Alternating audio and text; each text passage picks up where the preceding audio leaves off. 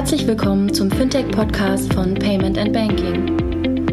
In unserem wöchentlichen Podcast sprechen wir mit interessanten Köpfen aus der Branche über unsere Hauptthemen Fintech, Payment, Banking und Mobile. Hallo und herzlich willkommen zur 249. Ausgabe des Fintech-Podcasts von paymentbanking.com. Mein Name ist Jochen Siegert und aus ganz aktuellen Gründen wollen wir in diesem Podcast nochmal einen kleinen Rückblick schauen oder Rückblick wagen auf die Payment Exchange 2020. Warum aktuelle Gründe? Diese Woche hat äh, SumUp, der, die Akzeptanzstelle für MPOS-Terminals im KMU-Bereich, angekündigt, zusammen mit Mastercard, eine Karte herauszugeben. Also sprich, SumUp, die eigentlich Händlerakzeptanz bieten, geben ihren Händlern eine Mastercard-Karte, damit diese über die getätigten Umsätze sofort verfügen können und diese wieder ausgeben können. Und äh, SumUp ist insofern nur der jüngste Anbieter in einer Reihe von Anbietern, äh, wo klassische Acquirer, klassische Payment-Akzeptanzanbieter jetzt plötzlich ins Issuing-Geschäft eintreten. Und genau dieses Thema hatten wir Ende Januar auf der Payment Exchange-Konferenz als Visionary Talk ähm, ähm, auch eine Stunde lang durchdiskutiert, nämlich wir hatten auf der Bühne der Marc Alexander Christ, CFO von SumUp, die Miriam Wohlfahrt, äh, CEO von RatePay und der Rafael Otero, Managing Director von der Deutschen Bank und ich, wo wir genau dieses Thema mal durchdiskutieren. Was bedeutet es eigentlich, dass das Thema Issuing mit dem Thema Acquiring im Moment verbindet und getrieben wird auch aus der Akzeptanzseite, wo wir doch da im Moment ein paar sehr innovative Anbieter haben, die alle ins Issuing-Geschäft einsteigen. Was bedeutet es denn für den Rest äh, im Markt? Was bedeutet es denn für die Payment-Kosten? Was bedeutet es denn fürs Corporate Issuing-Geschäft? Ähm, und dieses Panel wollten wir eben aufgrund der Aktualität, äh, was diese Woche passiert ist bei Mastercard und SumUp, ähm, wollten wir eben euch diese Woche zur Verfügung stellen, äh, weil wir genau diese Themen da durchdiskutiert haben und der liebe Marc Alexander natürlich noch nicht sagen konnte, dass er genau demnächst auch in dieses Thema einsteigt. Also äh, bitte das noch nicht voraussetzen, weil das Ende Januar noch nicht ähm, öffentlich war. Bevor wir aber einsteigen, der Dank an unsere Sponsoren und das hier alles gar nicht möglich ist. Erster Sponsor Mastercard, internationales Debit- und Kreditkartenscheme, kennt jeder, äh, unterstützt uns nicht nur im Blog und Podcast, sondern auch in diversen Konferenzen. Vielen, vielen Dank, Mastercard. Und der zweite Sponsor ist Avato Financial Services. Ganz kurz zu Avato. Mal ehrlich, Finanzthemen sind kompliziert. Als zuverlässiger Partner steuert Avato durch die komplexe Welt des Fraud und Risk Management, Payment und Financing und Forderungsmanagement, damit ihr euch auf euer Kerngeschäft konzentrieren müsst, äh, könnt, denn das hat vollkommene Aufmerksamkeit verdient und differenziert am Ende des Tages auch im Wettbewerb. Avato Financial Solutions Your Background for Growth. Vielen, vielen Dank, Avato. Und wir gehen jetzt gleich in das Panel ähm, auf die Payment Exchange 2020 ins Soho Haus nach Berlin, wo wir genau das Thema Issuing merged mit Acquiring diskutieren. Viel Spaß. Ähm, aber kommen wir erstmal zum nächsten Thema. Wir reden jetzt über ähm, Acquiring, Issuing, beides in Kombination, was ja schon von einigen Playern inzwischen angeboten wird. Und ähm, reden so ein bisschen über ähm, aktuelle Trends und wohin die Reise geht. Und das wird der Jochen wieder moderieren. Der hat ganz viele Aufgaben dieses Mal. Zusammen mit Miriam, ähm, Marc von SumUp und Raphael. Der da hinten telefoniert. Da. Ach, da bin ich ja der Einzige. Dauert länger. Viel Spaß. Hm. Also, wir wollten ursprünglich eine Altherrenrunde machen äh, vom Payment Banking Team. Ähm, da kommt. Äh, Stichwort. Bei Altherren komme ich.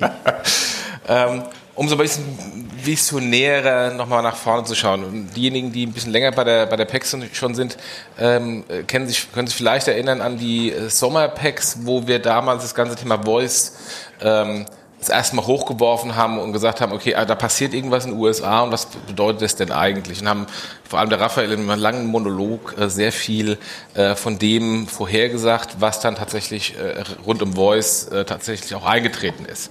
Ähm, und, und wir dachten, lass uns doch sowas mal wieder machen und, ähm, und ähm, haben uns ein neues Thema äh, geschnappt, nämlich die kuriose aktuelle Entwicklung, äh, das Issuing-Geschäft, also Kartenherausgabe mit dem Acquiring-Geschäft ähm, verschmilzt ähm, und das aber aus der Händler-Acquiring-Perspektive.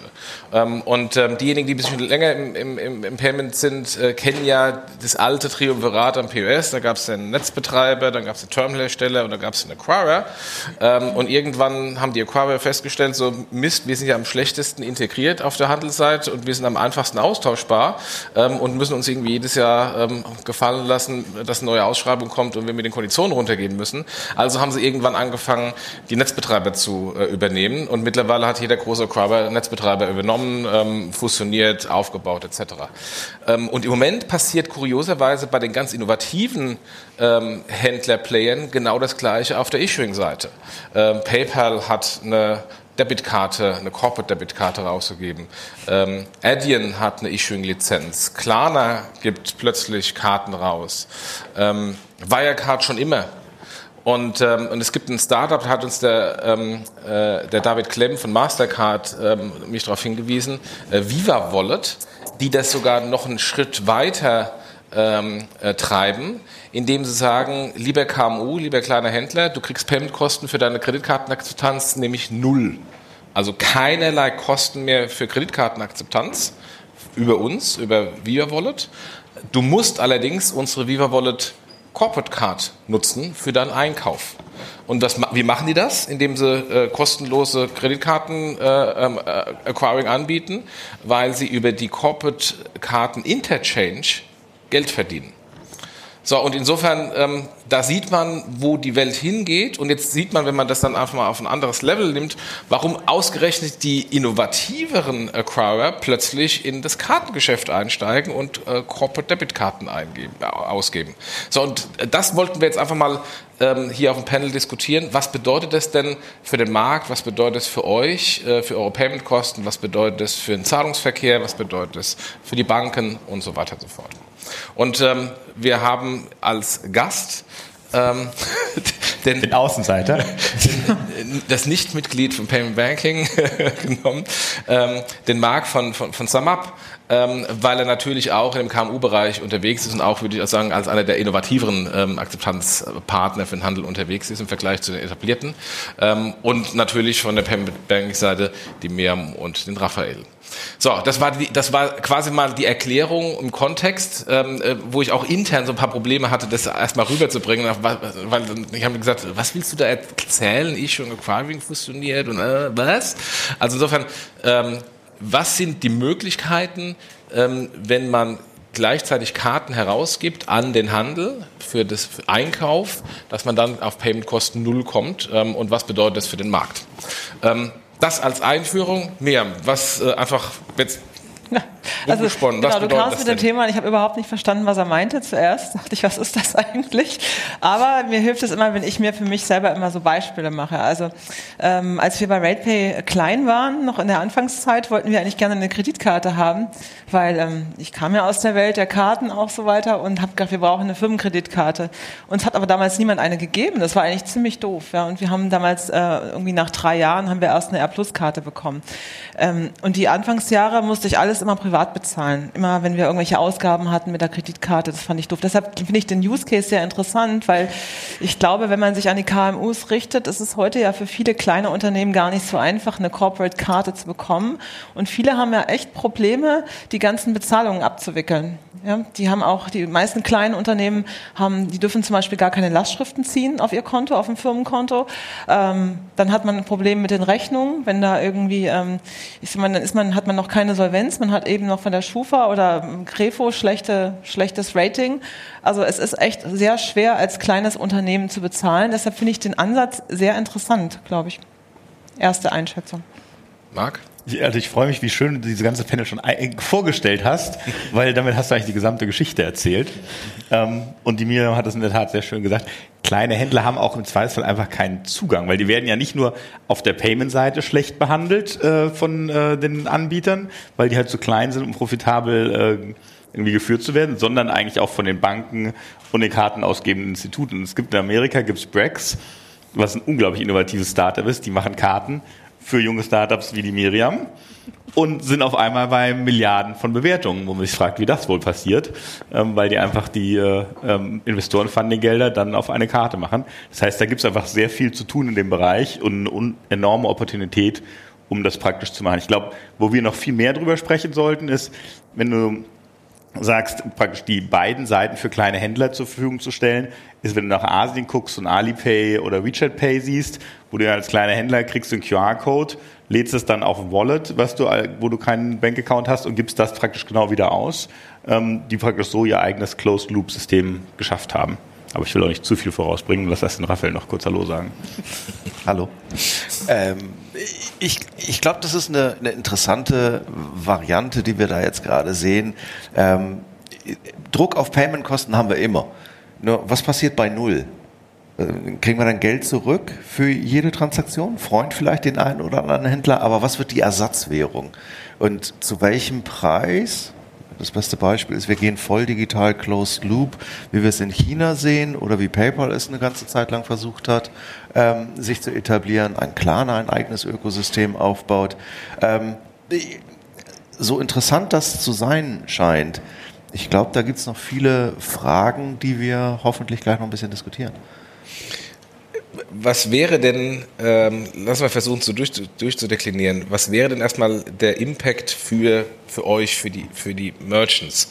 Ich sehe aus meinem täglichen Geschäft im Trade Finance und Supply Chain Finance, wenn wir mit dem CFO der Großkonzerne reden. Ähm, wir brauchen auch den Einkauf. Und ich stelle fest, ich komme aus der Bankenwelt, äh, da gibt es die Silos in den Banken, wir sprechen die einzelnen Silos in den Banken nicht miteinander. In den Unternehmen ist genau das Gleiche. Da spricht der Einkauf nicht mit dem CFO. Wenn wir kommen und sagen, wir müssen miteinander sprechen, weil es gibt da strategische Sachen, äh, dann reden die erstmal einigermaßen gut und gerne dann plötzlich miteinander, weil sie feststellen, das bringt Vorteile. Das ist ja genau das Gleiche. Dann hat dann ähm, der Einkauf, so muss dann ein Produkt nutzen, damit äh, der CFO-Bereich im Zahlungsverkehr keine Kosten mehr hat. Ähm, glaubst du jetzt, wo du in einer großen Bank arbeitest, äh, dass man die Silos durchbrechen kann? Erzähl mal. Weiß ich nicht. ich, ich, ich glaube schon, dass das für Großkonzerne, also deine Kunden, kennen unsere Kunden nicht, ähm, weiß ich nicht, ob das tatsächlich eine, eine Lösung sein wird. Aber für alles, was KMU ist, wo du oder familiengeführt oder übersichtlich. Mhm. Da, ist, da kriegt man das noch hin, dass man versteht, ich kriege da einen Vorteil, wenn ich X mache. Ähm, ich glaube, das ist noch okay. Ob das skaliert nach oben heraus, Multinationals oder Großkonzerne, ah, ich glaube, das dauert noch ein Momentchen, bis du da hinkommst. Aber für alles, was Marks Kundengruppe ist oder Miriams Kundengruppe ist, also normale Händler in einer bestimmten Größenordnung, natürlich. Wenn der Endkonsument mit äh, Punkte sammelt, damit er, äh, oder hier unser äh, Miles and More Millionär, ja, oder Trillionär. Ähm, Nicht mehr Millionär. das, das machst Zu viele ja Upgrades. Auch, das machst du ja auch, weil du glaubst, dass du einen Vorteil hast. Also was im, im Konsumentenbereich funktioniert, funktioniert natürlich im Longtail für mich ist halt nur die Frage, irgendjemand muss die Zeche bezahlen. Und da sollte man sich aber sehr bewusst sein, warum man das macht und was die Seiteneffekte sein können. Und wer zahlt die Zeche aus deiner Sicht? Natürlich erstmal die, die ähm, Interchange ähm, von der Bank, die aber letztendlich bei den Beispielen der gleiche Acquirer ist. Oder zahlt dann jemand, der dann rausgeworfen wird, die Zeche? Ja, also ich finde, ähm, wenn wir über Interchange-basierte Modelle nachdenken, das hört sich so ein bisschen an wie, jetzt haben wir die Corporate Card, die ist super, da haben wir auch noch eine Interchange. Ich wünsche mir auch einen Kaiser zurück. Ja? Aber seien wir ehrlich, ähm, Interchange-basierte Modelle, das ist eher so absterbender absterbendes Geschäftsmodell. Früher oder später wird, vielleicht auch jemand an der Corporate Card sagen, Interchange machen wir mal in Net. Ist halt auch blöd, wenn nicht nur Konsumenten zu viel bezahlen, sondern Corporates müssten auch nicht zu viel bezahlen. Ich glaube, das ist nicht der, der, das Ziel. Aber das, das Beispiel Alipay, äh, ein QR-Code kostet mich nichts. Dann kann ich den natürlich für umsonst rausgeben. Aber denken wir mal über vielleicht so Datenökonomie ja, Transaktionsinformationen, vielleicht sind die ja irgendwann so wertvoll für jemanden, der Daten versteht, aus den USA, aus China heraus, dass er sagt, du, ich subventioniere das. Ich glaube, das kommt auch. Also ich hatte lustigerweise letzte Woche einen Call äh, mit einem Unternehmen aus dem Silicon Valley, die uns kontaktiert haben, weil die mal darüber sprechen wollten, über das Thema eine Datenpartnerschaft zu machen. Und die haben mir irgendwas Abstruses erklärt, so von wegen, sie haben jetzt ein Wallet, das man mit seinen Daten bezahlen kann und dann machen sie eine AI und sie hätten gerade großes Funding und da sind irgendwie lauter große Leute aus dem Silicon Valley drin. Also das war erstmal, hörte sich das alles sehr abstrakt an, aber ich fand das schon ganz interessant, so diese These, dass da vielleicht so etwas kommt, hatte auch Max ja in seiner Präsentation gestern, dass man vielleicht in Zukunft irgendwo hingehen kann, sage ich, hier sind meine Daten, dafür kriege kriege ich jetzt was? Der Konsument. Ist ja eigentlich gar nicht so schlecht, wenn das kommen würde. So funktioniert das. Also sagen wir so, wenn du dich jetzt anmeldest bei Miles More oder Payback oder ähnlichem, dann kriegst du irgendwelche Punkte zurück, genau für deine Daten. Und wenn du diese Payback-Punkte, die ja wirklich unglaublich viel wert sind für das neue Topfset, jetzt einfach in etwas weniger Interchange-Kosten äh, tauschen würdest, dann wäre das im Zweifelsfall ein großer, großer Tausch, den jeder eingehen würde. Und genau das passiert ja eigentlich. Genau, aber es ist, glaube ich, vielen gar nicht so bewusst heute. Ja, also meine Mutter ist so ein typischer Payback-Sammler. Ich glaube, die hat keine Ahnung davon. Die gibt sogar so bei GFKL oder GFKL heißt es, da gibt die alle ihre Kassenzettel ein und damit sie einmal im Jahr dann geschenkt bekommt, da habe ich zu ihr gesagt, was machst du denn da für einen Quatsch? Ja? Dann setzt sie sich auch noch dahin und scannt die Kassenzettel ein und schickt das wirklich an die GFKL. Aber so einfach geht das. So funktioniert Marketing. Ja. bei, bei, bei PayPal gibt es ja auch ein KMU Working Capital Produkt, ähm, wo die aufgrund der Transaktionsdaten ähm, den Händlern äh, Kredite geben.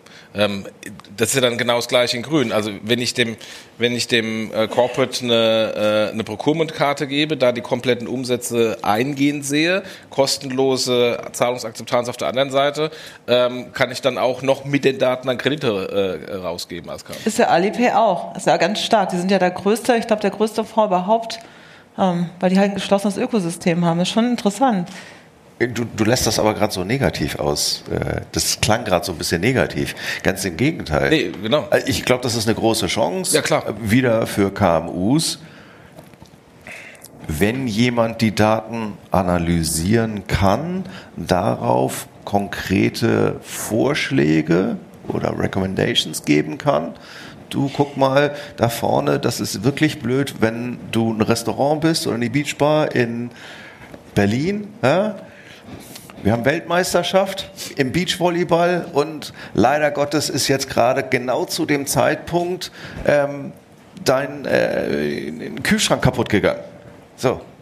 Wenn dann der Mark schlau genug ist, das zu sehen, was er natürlich ist, ja, an den Transaktionen, oh, das ist jetzt doof, da passiert was, was ist komisch, und ihm dann sagen kann, hey, brauchst du gerade Unterstützung? Möchtest du dafür irgendetwas haben? Kann ich dir irgendwie helfen?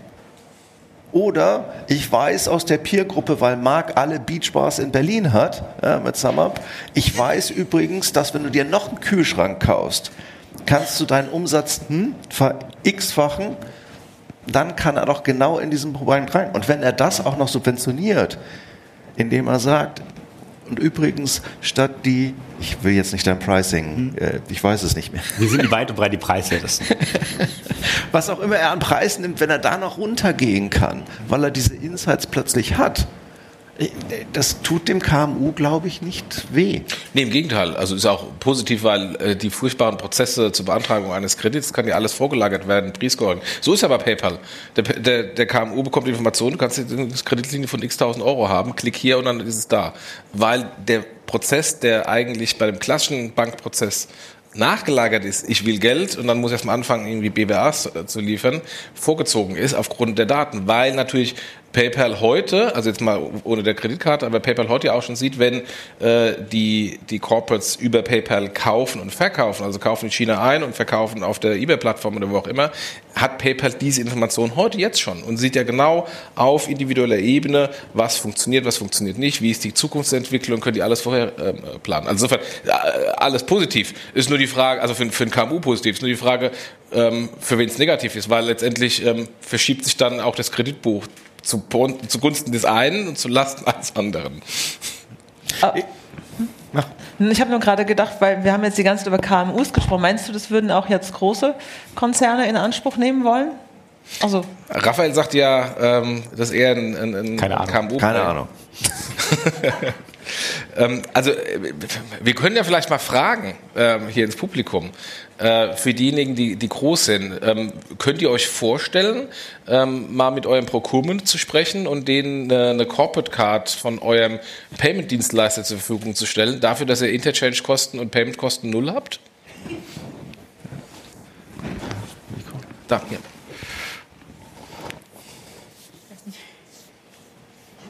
Interchange-Kosten null klingt immer super. hallo? Hallo, hallo? Ja. Also ich kann jetzt nur aus der, aus der Praxis sprechen. Wir hatten gerade einen sehr, sehr, sehr ähnlichen Fall. Also nicht äh, nur bedingt Payment, aber genauso eine Kooperationsgeschichte. Äh, also im Konzern ist es durchaus schwierig, irgendjemand anders was zu verkaufen, zu sagen, mach das, bringt dir nichts, aber ich habe was auf, auf meiner Kostenstelle davon. Ja. Es ist, äh, ist gefährlich irgendwie mit den Prozessen, es, hört, es erhöht auch die, die Komplexität wenn es natürlich in Summe was bringt und man kriegt das stabil aufgebaut, dann glaube ich ja, dann zu machen.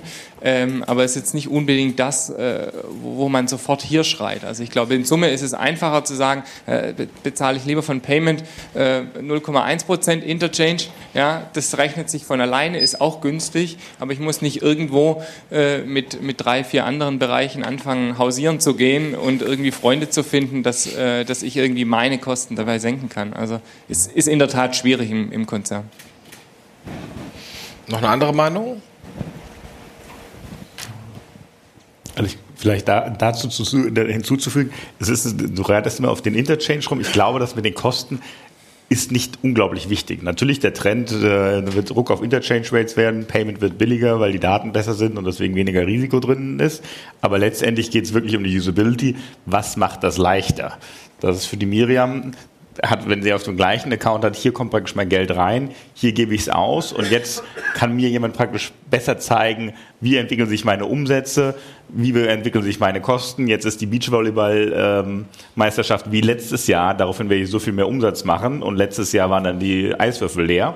Ähm, und so kann ich praktisch diese Daten viel besser dem Händler zur Verfügung stellen und auch äh, bei dir in der Firma praktisch das Procurement dem eine bessere Lösung an die Hand geben um praktisch zu sagen, dadurch, dass das verbunden ist mit den Ab um Umsätzen, kannst du praktisch besser planen, was du einkaufen musst. Und über diese weitere Benefits, glaube ich, wird die Lösung eher irgendwo angenommen, als über fünf Basispunkte Kosten. Was ja am Ende des Tages die Transparenzlösung ist, wo man ja auch auf der Gegenseite sagen muss, also jemand wie SumUp oder auch andere Anbieter, die dann ja anfangen, mehr sich in Richtung Buchhaltung zu entwickeln, dort mehr Transparenz aufzuzeigen, dort probieren halt sowohl die Einkommens- als auch die Kostenseite gegeneinander zu halten, was die gleiche Chance ist. Also man muss es ja nicht nur unten aus dem äh, Acquiring, Issuing machen und dann das Processing.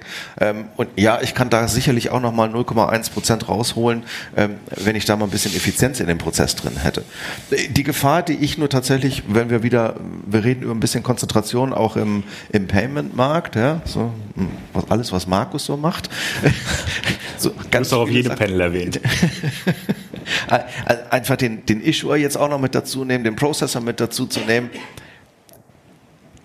Ich mokiere mich gerade über die 60er, ja, wo Interchange alles super war. Wir gehen aber wieder zurück zu den 60ern, ja, wo wir genau dieses eine Konglomerat hat, wo ich wieder alles aus einer Hand bekomme. Das hört sich wieder so an wie Universalbank oder wie Universal Payment Anbieter. Das hat auch nur so semi funktioniert. Also, wir sind von, wir kommen aus einem riesen Block, schneiden es auf, es war super, weil können wir die Leute gegeneinander arbeiten lassen und jetzt, das wird jetzt strubbelig, keiner kann mehr Geld verdienen, äh, probieren wir wieder zu konzentrieren. Und da weiß ich nicht, ob, wir, ob man sich damit dann nicht wieder ins eigene Fleisch schneidet. Gegenthese, äh, guck dir mal R Plus an ähm, mit den Corporate Cards. Die waren genau das. Die waren, haben Issuing als auch Acquiring gemacht, hatten beides. Acquiring haben sie jetzt weggegeben, machen nur noch Issuing. Und das ist aus meiner Sicht auch, man muss ja klar nicht irgendwie das Procurement komplett überzeugen. Ich glaube, das ist ein extrem dickes Brett. Aber ähm, die, im ersten Schritt die ganz einfachen Sachen, die, die Reisestellenkarten, ob ich da jetzt Kartennummer 4711 oder nur noch 15 hinterlege, ist eigentlich egal. Oder wie ich mein Office-Paket über Abo bezahle ähm, oder mein Salesforce über Kreditkarten-Abo. Ähm, ob ich da auch Karte A oder Karte B nehme, ist vollkommen egal. Ähm, äh, ich würde mich nicht wundern, wenn mittelfristig ähm, die R Pluses ähm, wieder eine Rolle rückwärts machen und sagen, ja, ich hole doch vielleicht wieder äh, das Acquiring-Geschäft rein. Oder werden übernommen von einem großen Acquirer, weil die das Issue-Geschäft haben wollen. Äh, da bin ich jetzt, äh, das R Plus Beispiel ist ein schönes Beispiel, weil das ist Travel hervorragend funktioniert. Aber bleiben wir ganz kurz bei, bei Miriams Problem mit dem Startup. Ja? Wir haben ja damals tatsächlich R Plus Karten gehabt. Der Prozess da durchzugehen, da verlierst du auch drei oder vier Haare, bis du da angekommen bist. Und ich kenne den, aber mir hat man nicht mehr gesehen. Weil, aber ich, ja. ja. Und was will ich denn jetzt? Will ich jetzt als KMU die Microsoft Corporate Card haben, damit ich meinen 365, mein OneDrive und alles andere da drauf habe? Eine Lenovo Kreditkarte, damit damit ich die ganzen Laptops für meine äh, Praktikanten habe? Oder muss ich jetzt eine Apple-Karte haben, weil ich sowieso die, für die Developer die ganzen Apple-Produkte kaufe und eine Google-Karte und eine Amazon-Karte? Das will ja auch wieder keiner. Mhm. Deshalb ist, glaube ich, so ein Brex extrem erfolgreich, weil sie sagen, guck mal, ihr müsst nichts ändern, ihr habt eine Karte und dann seid ihr glücklich. Aber wir drehen uns um den, äh, wir sind an dem gleichen Problem ich glaube nicht, dass du in einem Großkonzern, ja, wenn ihr euch schon nicht miteinander unterhalten wollt über zwei Abteilungen heraus, weil beide vielleicht Vorteile haben wollen, wenn du die jetzt auch noch davon überzeugen willst, ich habe hier übrigens einen Strauß von Karten, benutzt die für die und die für das, dann kannst du, glaube ich, auch eher aufhören.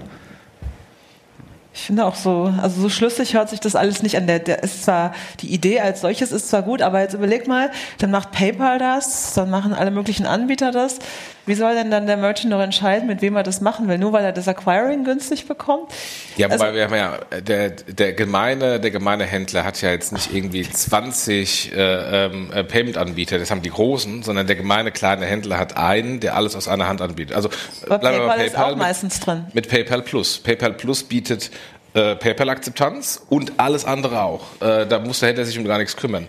Und äh, PayPal Plus sagt übrigens, hier hast du nochmal eine PayPal-Debitkarte, machst deine Einkäufe und PayPal Plus kostet dich dann gar nichts mehr. Du hast null Payment-Akzeptanz für alle Zahlverfahren und hier hast du noch deine Karte.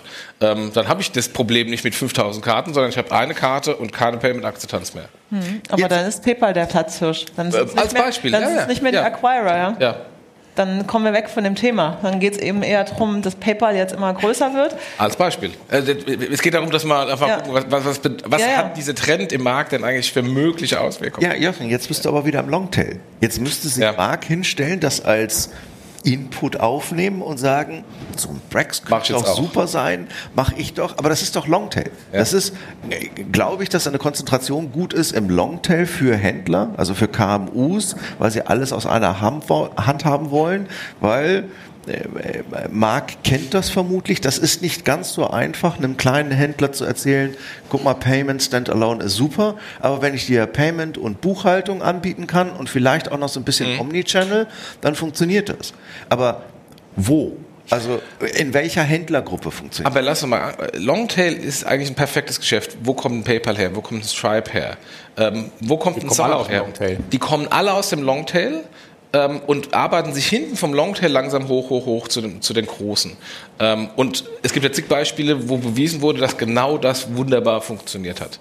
Ähm, und ähm, was bedeutet es dann für den kleinen äh, E-Commerce äh, oder Digitalberater der kleinen Sparkasse und Volksbank, der irgendwie halt Buchhaltungsservices, Banking-Services, Kreditkarten, Kredite und Payment verkaufen muss, ähm, was eigentlich der, der Sweet Spot der Sparkasse und der Raiffeisenbank ist.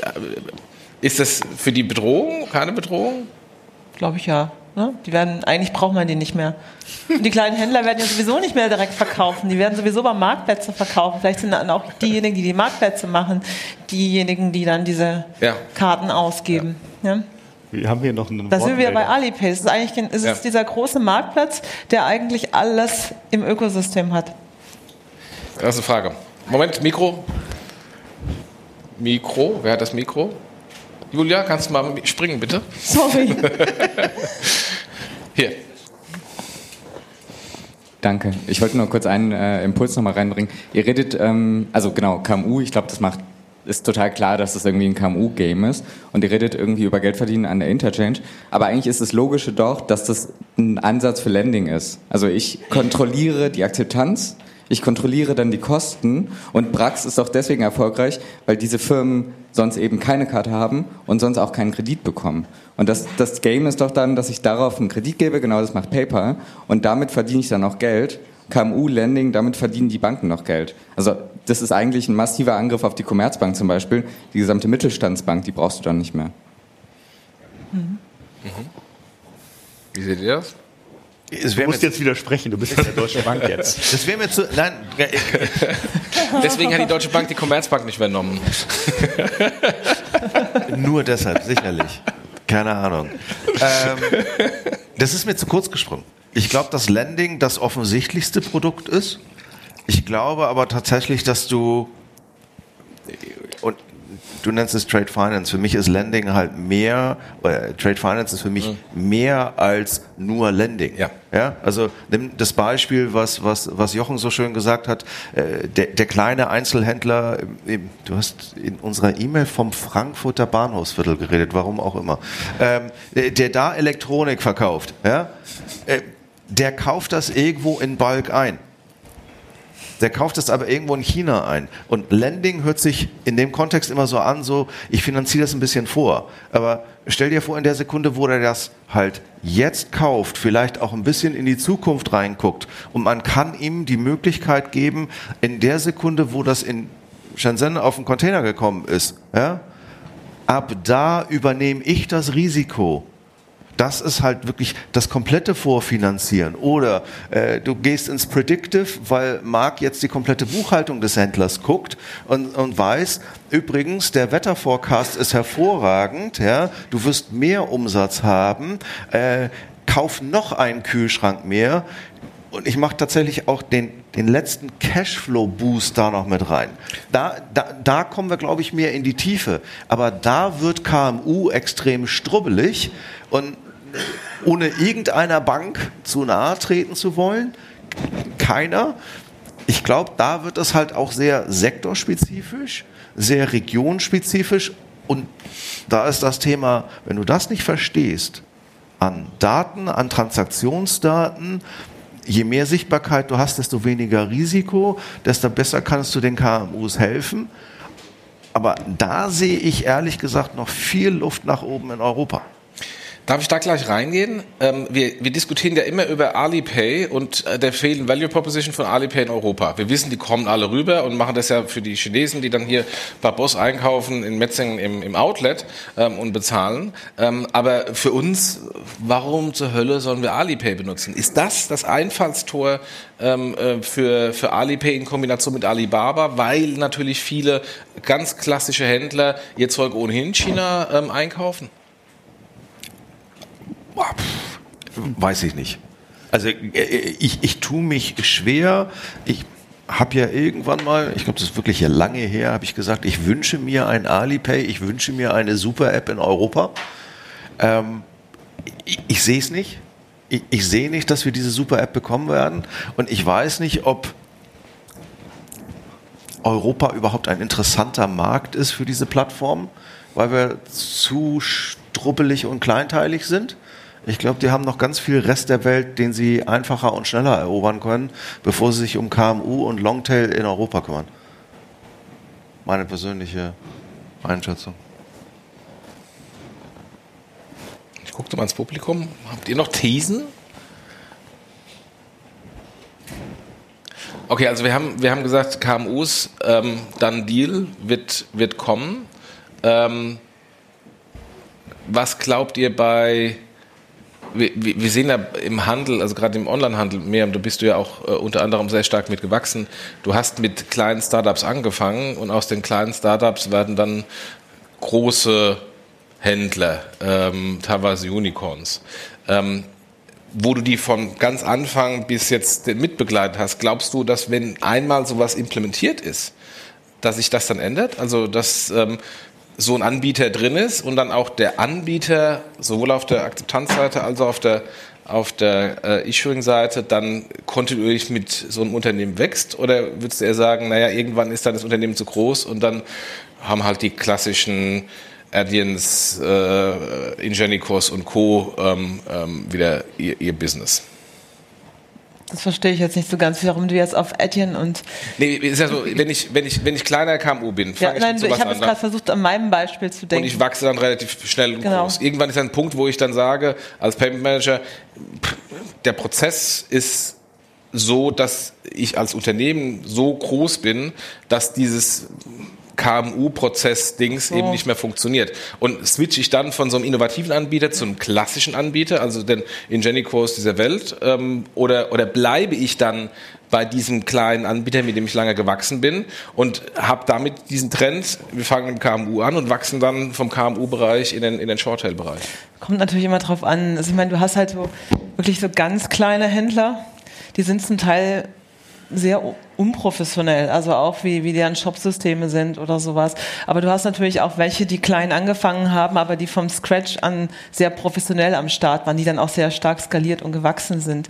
Die haben wahrscheinlich gleich am Anfang sich eine professionelle äh, Architektur aufgebaut. So die ganz kleinen, hm, das ist ja auch nicht so unser Kerngeschäft. Wir machen nicht diesen ganzen großen Longtail. Natürlich haben wir kleinere Händler, aber ähm, nicht so viele, weil das war nie so unser Kerngeschäft ich glaube, die sind auch echt besser bei so einem PayPal aufgehoben. Und du siehst ja auch schon, ich meine, wenn Händler wachsen, das ist ja ähnlich, die haben auch manchmal Legacy. Es ist ähnlich wie in jedem Unternehmen. Also irgendwann musst du Dinge auch, du musst sie tauschen, du musst sie ändern, es müssen angepasst werden, weil ein Produkt ist ja auch nie fertig. Das ist ja auch, wenn ein Shop wächst, dann ist es in der Regel ja auch ein Technologieprozess, der immer weitergetrieben werden muss. Und so muss der Anbieter, entweder der Anbieter macht dann mit, ähm, oder aber es passt nicht mehr. Das gibt's natürlich schon. Ja. Also unser großes Ziel ist es eben immer mitzumachen. Wir haben jetzt zum Beispiel nach äh, zehn Jahren, wir haben eine komplette Architektur verändert. Also das war auch notwendig, weil wir auch gesagt haben, hm, sonst können wir einfach nicht mehr mithalten mit Skalierung, mit Wachstum und so weiter. Ähm, ich glaube, da muss man sich natürlich als Anbieter auch immer hinterfragen, ob man das noch richtig macht. Weil das, was wir vor ein paar Jahren gemacht haben, ist bestimmt nicht mehr richtig. Ich sehe aber ehrlich gesagt heute, ich sehe jetzt nicht einen Trend von großen Händlern, die jetzt switchen zu den alten Anbietern in Anführungsstrichen, sondern eher, man sieht häufiger äh, Shops, die jetzt, ich sag mal, traditioneller vielleicht aufgestellt sind, die sich jetzt nach anderen Payment-Anbietern umschauen, die vielleicht mehr ähm, Features haben. Ja, also das, das kann man schon beobachten. Also du siehst durchaus, wir kriegen häufiger auch, sprechen wir mit Händlern, die haben jetzt zehn Jahre irgendwas gemacht, ähm, waren vielleicht auch sehr in Deutschland aktiv, gehen aber jetzt internationaler und, und möchten andere an andere Funktionen haben. Und du siehst schon, auch wenn du die Payment-Anbieter vergleichst, die haben sich unterschiedlich entwickelt von dem, wer was kann. Und die, die sich technologisch, die einfach die, die wirklich Tech-Unternehmen geworden sind, die sind in der Regel auch alle sehr stark mitgewachsen. Aber ich glaube, es werden auch in den nächsten Jahren wird schon schwieriger für die werden, die sich darauf nicht fokussiert haben, deren Kern eben nicht Technologie ist. Und da gibt es auch einige. Ich glaube, die werden sich schwer tun. Also und Marc, ihr kommt ja eigentlich so in diesem ganz, ganz, ganz longigen Longtail her und habt ja auch euch so ein bisschen langsam nach vorne gearbeitet. Also ich sehe genau, wie, wie genau diese Technologie. Ich habe gestern die Worte vom Alex noch im, im Kopf gehabt, der sagt, hier pro Shopsystem Umsatz braucht ihr so viele Entwickler, weil äh, die haben fünf und wenn du nur einen hast, dann wirst du offensichtlich nur ein Viertel des Volumens machen, so ungefähr. Und ich glaube, so entwickelt sich die Branche. Die, so wie die Miriam praktisch mit ihren Kunden wächst, so wie diese Technologieanbieter, also die Payment-Anbieter die Technologie weiterentwickeln und so wie wir auch unseren Händlern praktisch ein mehr ein Ökosystem zur Verfügung stellen und mit denen wachsen und denen mehr Technologie zur Verfügung stellen. So entwickelt sich die Welt. Wer da, also ich sehe da mehr, weniger die großen internationalen Player gegenüber dem kleinen RatePay. Kleines RatePay gar nicht mehr. War nur ein kleiner Scherz. äh, sondern wer die Technology, äh, Technology Have-Nots und ja. die Technology ja. Haves.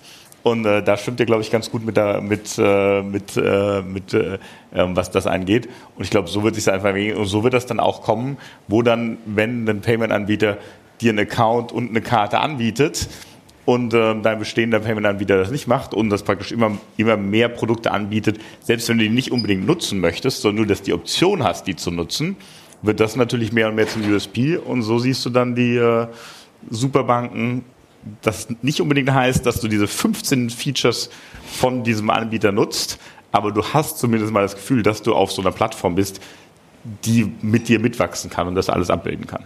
Ich, ich, glaube tatsächlich, dass du, es gibt so zwei, drei Entwicklungsstufen, glaube ich, für, für, Unternehmen. Du machst zuerst viel Domestic oder sehr viel nationalen Umsatz, ja? selbst wenn du online bist. Dann kommt der zweite Schmerz, du machst mehr als ein Land.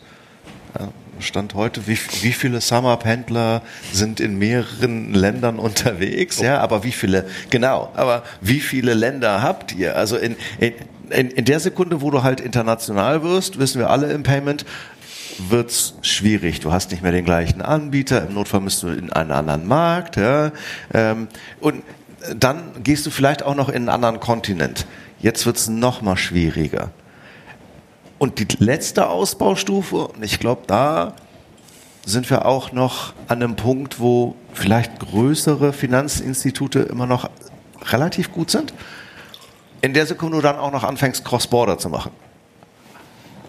Da kommt der Komplexität nochmal ein quer oben drüber. Dann brauchst du tatsächlich einen Partner, der auch so etwas kann. Und zwar nicht nur in einer Relation, sondern in, einer, in allen Relationen. Das, was wir momentan im Payment sehen mit der Fokussierung oder mit einem Adyen, die ja extrem groß sind und gewachsen sind, oder auch mit einem Stripe, ist, sie können schön viel in unterschiedlichen Ländern.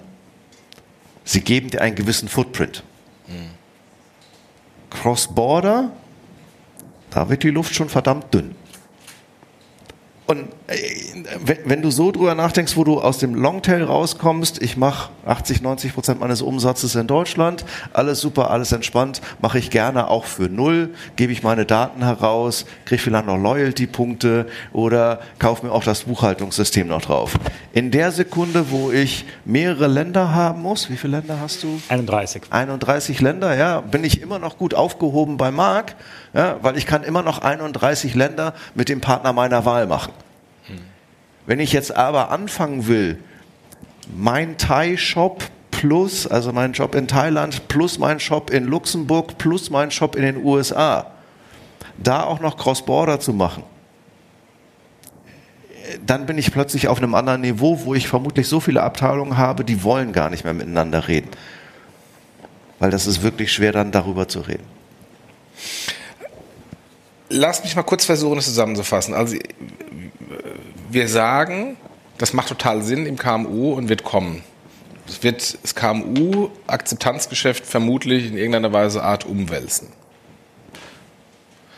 Wenn wir das mal als Statement oder Erkenntnis mal festhalten, was heißt es denn, und wenn wir jetzt mal über Fintechs nachdenken, was heißt es denn ähm, für Fintechs? Heißt das auf der einen Seite, wir sehen, dass die Pentas und Contists die ja schon Karten haben, ins Akzeptanzgeschäft einsteigen, die auch das ganze Thema Buchhaltung und Steuer etc. etc. ohnehin auch schon haben, also quasi nur noch die Akzeptanzseite mit anbieten, haben das alles zusammen für die KMUs? Ähm, oder heißt es, dass, ähm, Raphael, da bist du ja der Experte, ähm, so viele E-Geld-Institute, die da draußen kräuchen und fleuchen, irgendwie ähm, nie wirklich abgehoben haben und dann plötzlich auf dem Markt sind zu verkaufen, nach dem Motto, guck mal, ich habe hier ein Luxemburger E-Geld-Institut, ähm, wer, wer zahlt da ein paar Euro für? ähm, dass die plötzlich im Wert steigen, weil die ganzen klassischen Acquirer und PSPs, die da draußen sind, jetzt ins Issuing-Geschäft einsteigen. Und wie gehe ich schnell ins Issuing-Geschäft? Ich kaufe mir irgendwie so eine komische Bude, Fintech-Bude da draußen, die eine EGEL-Lizenz hat und habe plötzlich äh, die Möglichkeit, auch Karten rauszugeben. Ich glaube tatsächlich, dass wir, äh, wenn wir über Contextual Banking reden oder das Payment verschwindet und Teil des Geschäftsmodells wird, das ist genau der Trend, den du siehst. Du wirst halt einen Anbieter haben, der dir idealerweise für Umme ja, dein Payment löst und sagt, bitteschön, ich kümmere mich denn jetzt darum. Ähm, wir haben noch mal eine halbe Stunde, offensichtlich haben wir sonst nichts. Ähm, die, die lösen dir das Problem für nichts und du bist glücklich, das funktioniert genau in dieser Nische, vielleicht wächst du da auch noch raus. Das ist aber doch das, was wir, keine Ahnung, jetzt auch schon mehrfach gesagt haben, Payment verschwindet um Payment, das ist für unsere Branche interessanter, ja, Payment wandert in den Händler rein, aber nicht so, dass er tatsächlich so viel Wissen dafür aufbauen muss, weil das löst dir einfach jeder. Und Payment wird Teil deiner Geschäftsprozesse. Und egal, ob das jetzt in der App ist, in Postakzeptanz oder äh, selbst in der Finanzierung. Und wir reden von also Contextual Banking, nicht mehr Contextual Payment. Mhm. Weil da gehört dein Thema mit Trade Finance immer mehr auch rein. Und die Trends, die wir, ich muss immer auf Jürgen zeigen, Jürgen ist für mich China. ähm, das, was du bei Alipay siehst, wir werden vielleicht vermutlich keine Super-App sehen, aber Händler werden wenigstens diese Chance haben und die Möglichkeit haben, sich vielleicht aus einer Hand, vielleicht mit kleinen, wenigen Anbietern dieses Contextual Banking anbieten zu können, ohne die Kopfschmerzen. Und das ist eine Riesenchance für Fintechs, weil Fintechs üblicherweise relativ gut sind mit einer netten Oberfläche, die Komplexität verschwinden zu lassen, die es dahinter einfach gibt, solange wir über Banking und Payment reden. Was ihr nicht seht, wir haben hier eine Uhr ähm, und die Uhr zählt ähm, die 45 Minuten zurück und wurde gerade eben ähm, hochgestellt auf plus 38 Minuten. Das heißt, wir können jetzt noch 38 Minuten weiter erzählen. Nein, können wir nicht. Ähm, aber, aber die Uhr steht schon hier und hat ganz klar signalisiert, in äh, zwei Minuten ist Schluss. Ähm, deswegen wollte ich noch mal kurz fragen, ähm, ob es von eurer Seite noch ein Statement gibt. Ansonsten würde ich hier, das ist nicht der Fall. Freitagmittag. Würde ich mich bedanken bei euch. Vielen, vielen Dank. Mal gucken, wie das wie das ist, wenn wir in fünf Jahren auf dieses Thema nochmal zurückschauen, was dann äh, ähm, so eingetreten ist oder auch nicht eingetreten ist. Ähm, weil bei Voice war das relativ präzise, was der Raphael damals vorher gesagt hat, ähm, aus heutiger Sicht. Ähm, wir waren vielleicht ein bisschen zu forsch mit den tatsächlichen abgewickelten Payment-Volumen und dem E-Commerce, aber das kommt, glaube ich, auch. Ähm, aber äh, tendenziell haben wir quasi alle Nägel damals getroffen. Mal gucken, welche Nägel wir heute getroffen haben, welche nicht. Insofern das ähm, eher, eher thesenbasiert und mal schauen, ähm, wo wir da gelegen haben. Vielen Dank euch und jetzt gebe ich gerne weiter an die Julia. Genau, richtig. Vielen Dank, ihr Lieben. Danke. Das war das Panel Issuing Merged mit Acquiring von der Payment Exchange 2020 Ende Ende Januar in Berlin im Soho-Haus. Wir bedanken uns nochmal bei Avato Financial Solutions und Mastercard für die Unterstützung. Ohne euch wäre das alles hier nicht möglich. Und wir wünschen euch viel Spaß in der aktuellen Woche. Nächste Woche ist ein besonderer Podcast, der Podcast 250. Sehr runder. Wir müssen mal schauen, was wir hinbekommen, äh, dass wir uns beim Team nochmal zusammensetzen und vielleicht einen kleinen Rückblick wagen. Äh, lasst euch überraschen. Und äh, ansonsten wünschen wir euch eine schöne Woche. Bis zum nächsten Podcast. Macht's gut. Tschüss.